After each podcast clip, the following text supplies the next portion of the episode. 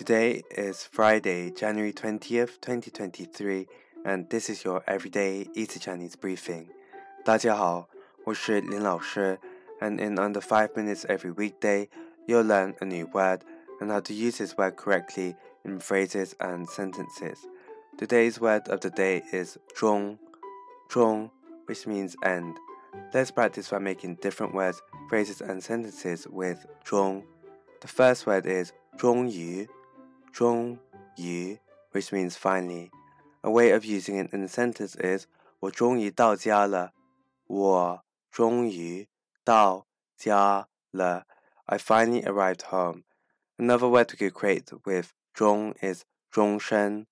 终身. This means lifelong. Let's again look at each character of this word. 终 means end and shen means body.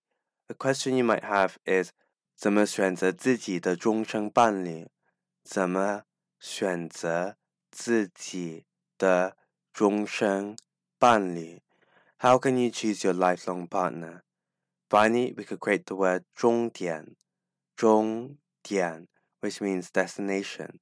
The 点 here means point. A way of using it in a sentence is 我们终于到终点了。我们终于到终点 La, we have finally reached the destination.